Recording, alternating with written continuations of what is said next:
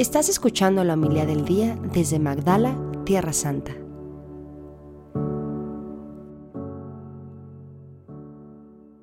En aquel tiempo llegaron a donde estaba Jesús, su madre y sus parientes, que se quedaron fuera y lo mandaron llamar. En torno a él estaba sentado la multitud cuando le dijeron, ahí afuera, ahí fuera están tu madre y tus hermanos que te buscan. Él le respondió, ¿quién es mi madre y quiénes son mis hermanos? Luego, mirando a los que estaban sentados a su alrededor, dijo, estos son mi madre y mis hermanos, porque el que cumple la voluntad de Dios, ese es mi hermano, mi hermana y mi madre. Palabra del Señor. Gloria a ti, Señor Jesús.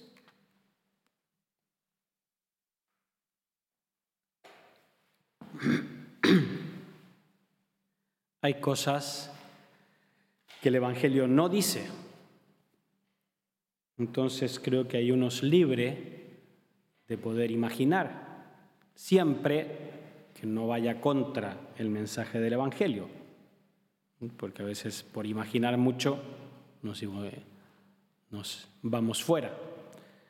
Pero si recuerdan, el sábado, el Evangelio del sábado, van los parientes de Jesús a buscarlo, porque dicen que estaba fuera de sí. Y Jesús no les dirige ni una palabra, al menos en el Evangelio. Entonces, ¿qué hacen estos parientes? Dicen, vamos a buscar a su mamá, a su mamá le va a hacer caso.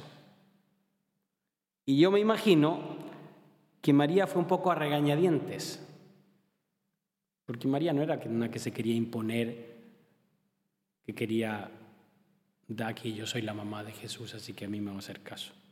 Pero bueno, para no ir contra, la habrán insistido, insistido, insistido. María dice, bueno, ya, vamos. Sabiendo, yo creo, cuál iba a ser la respuesta de su hijo. Entonces, no es un reproche que le hace Jesús a su madre. Simplemente constata la realidad. Yo creo que obviamente Jesús, después de decir esta, dijo, bueno, voy a aprovechar para dar esta enseñanza y después habría ido a saludar a su madre. No es que ya los dejó fuera y ni los... Yo creo que dijo esto, quienes, estos son mi madre y mis hermanos, y después se fue a saludar, a acoger. Jesús no era una persona que rechazaba, que, que, creaba divisiones.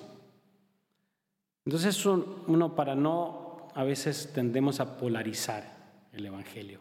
Jesús era una persona humana que tenía sentimientos, y obviamente tenía un amor filial por su madre, pero recalca que María es grande no por ser la mamá física de Jesús, sino además porque era quien más escuchó su palabra y la puso en práctica. Y de eso aprendemos de María, a escuchar y poner en práctica. Otra idea que de ese Evangelio, que va muy contra la, con la mentalidad de esa época, incluso la mentalidad, sin ser despectivo, de esta tierra, de esta cultura, que es la mentalidad muy de grupo cerrado, de familia, de tribu. Y Jesús quiere romper con eso. Seguir a Jesús, ser discípulo de Jesús, no es un grupo exclusivo que tiene su carnet de membresía y que solo unos pocos lo tienen. Jesús rompe con eso. No el, el que tener un enganche, ¿no? En Chile se dice un pituto, ¿no?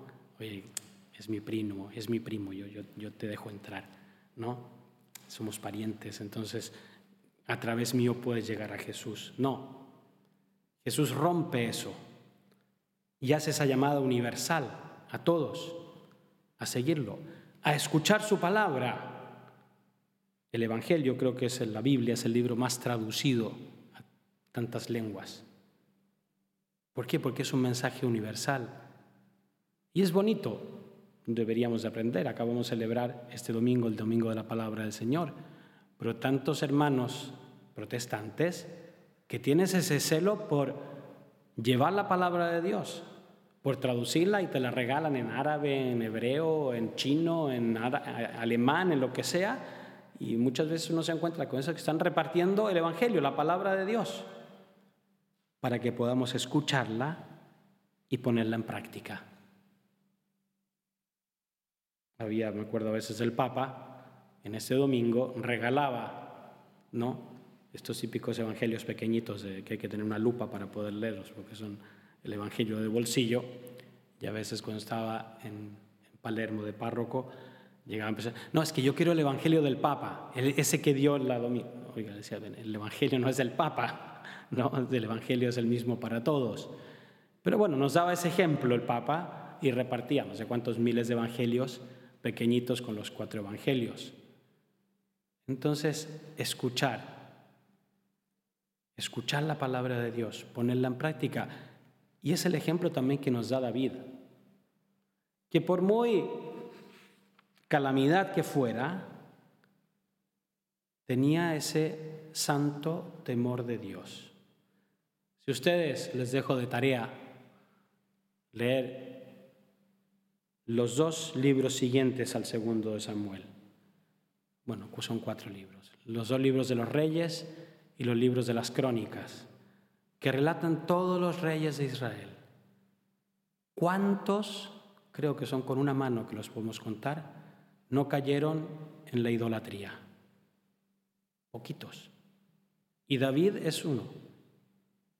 Nunca cayó en la idolatría. Hizo barbaridad y media, pero idólatra nunca. Siempre, como decía ayer, vivió bajo la presencia de Dios.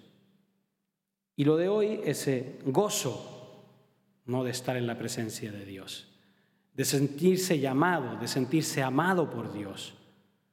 No por ser, quizá que, recordemos, a David lo elige, era el último de sus hermanos. Ni siquiera lo habían considerado. Tuvieron que esperarlo porque estaba ahí perdido pastoreando. Saberse tocado, saberse amado, saberse querido por Dios, que era también el sentimiento de María una pequeña aldeana de 15 años, de 14 años, de una aldea perdida por ahí, que se vio tocada por el misterio de Dios, que se sintió escogida para esa gran misión de ser la madre del Mesías.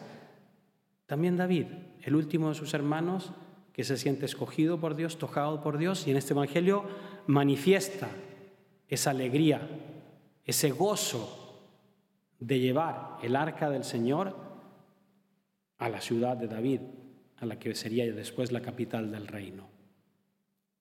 Y alegrarse, e invitar a todo el pueblo a alegrarse. No era una cosa suya personal, quiere compartir, quiere dar testimonio delante de todo el pueblo, él como rey, de esta presencia de Dios en medio de su pueblo. ¿Cómo hacemos nosotros presente a Dios en medio de nuestras familias? en medio de nuestro trabajo, en medio de nuestra parroquia, nuestra comunidad, escuchando la palabra de Dios, poniéndola en práctica. Fue muy bonito lo que dijo el Papa este fin de semana a los miembros de un grupo particular dentro de la Iglesia, del renovación carismática o renovación en el espíritu, la verdad es que no sé cómo se dice en español, pero dice eso, no solo lindas canciones, no solo lindas oraciones, pero también vivir la caridad, vivir el mensaje del Evangelio. Y es un mensaje que es para todos.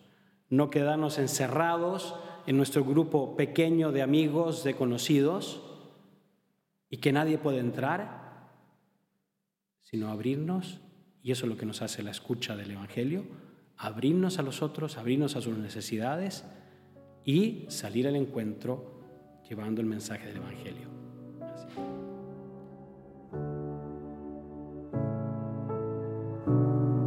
Muchas gracias por escucharnos. Si quieres conocer más acerca de Magdala, síguenos en YouTube y Facebook.